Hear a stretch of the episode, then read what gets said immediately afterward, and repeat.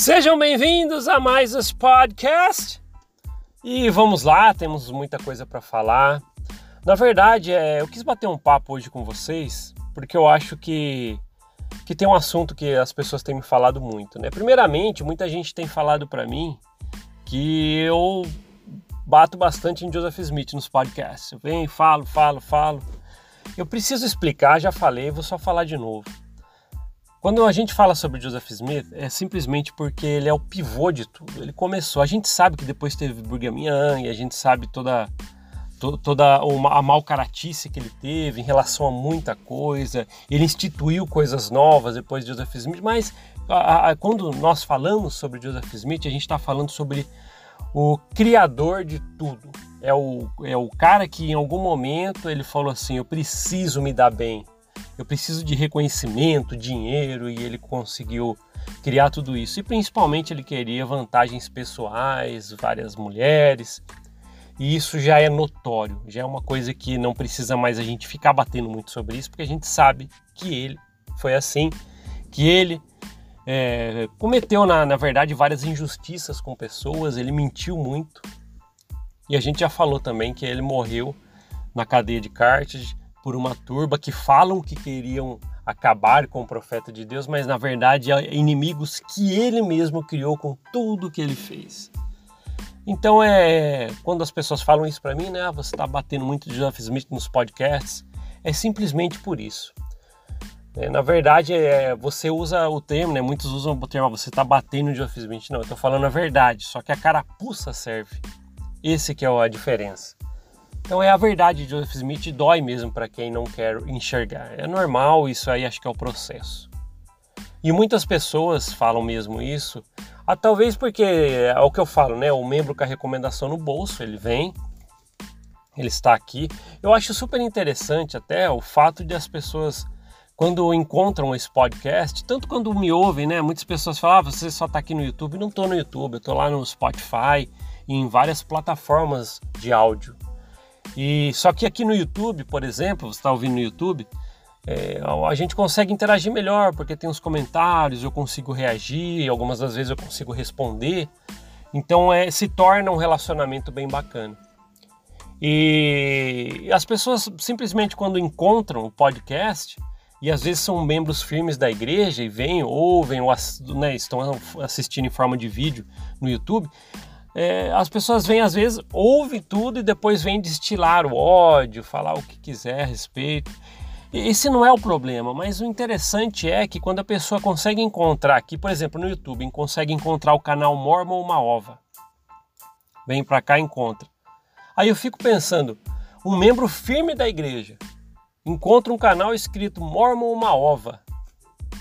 O que, que você acha que ele tem que fazer, né? Geralmente você deveria, pô, então vou pular, nem vou assistir ou ouvir isto. Aí eu fico pensando a respeito, né? É, se você é um membro da igreja firme, quer ouvir, fica à vontade. Às vezes tem coisas que vai abrir seus olhos, ou pelo menos vai te dar a, a opção de, poxa, tem outro pensamento. Agora, se você vem ouvir já disposto a querer é, é, destilar o seu ódio porque você não concorda e realmente quer, não concordar não é o problema. Mas às vezes você, ao não concordar, você já cria uma raiva, sei lá o que você quer dentro de você, o que se cria, e você vem e despeja aqui. E se você já está vendo, olha o nome do canal, Mormon Uma Ova. Ao, ao, ao, ao, se deparar com um canal com esse nome, se você não quer, poxa, já, é, já, é, já tem um sinal para que, peraí, isso aqui talvez não é voltado para você, não é o momento da sua vida para você ouvir as coisas que a gente fala aqui. Então, se você é um membro da igreja, pegou esse, esse podcast, vai, esse podcast que você está ouvindo é o primeiro que você está ouvindo. Olha o nome do canal, Mormon Maova. Você quer ficar aqui mesmo? Você quer permanecer aqui?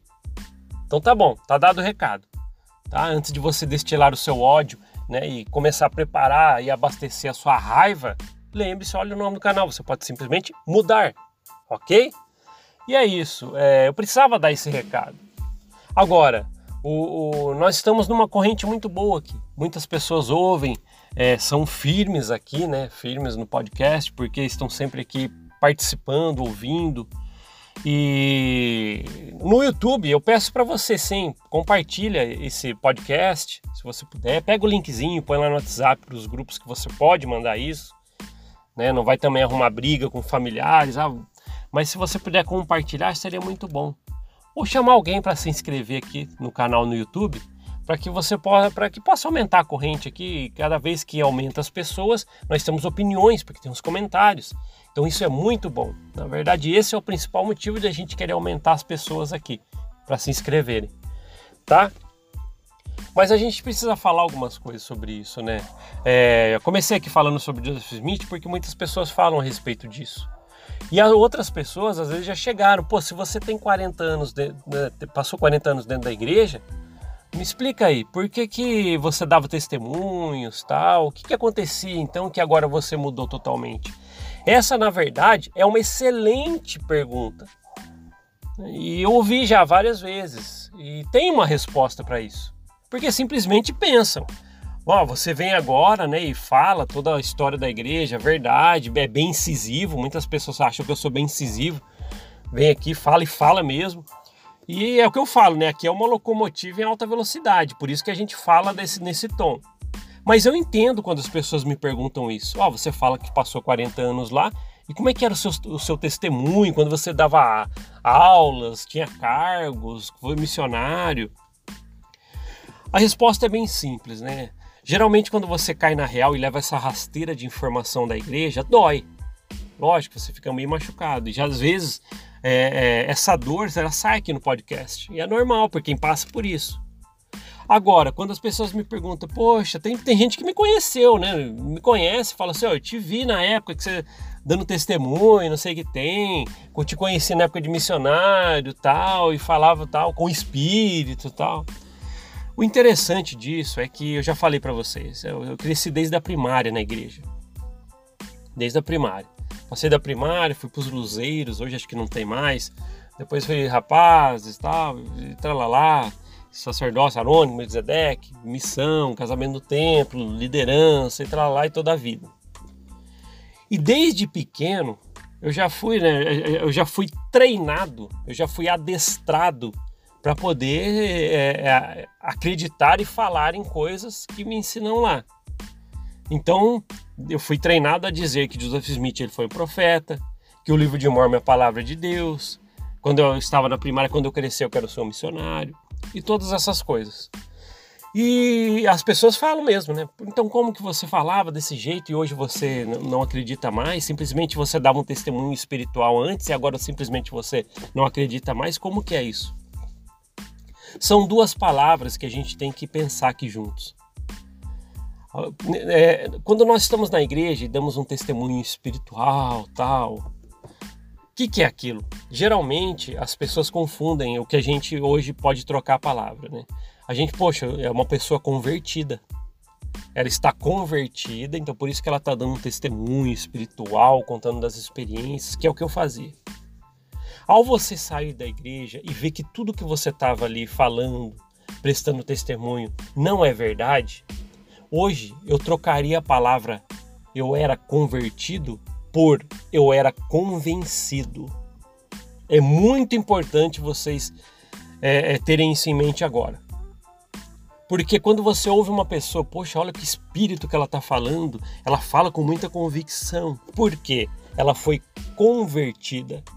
Só que quando a gente está dentro da corporação, poxa, é uma pessoa convertida de verdade. Não, não, ela é convencida.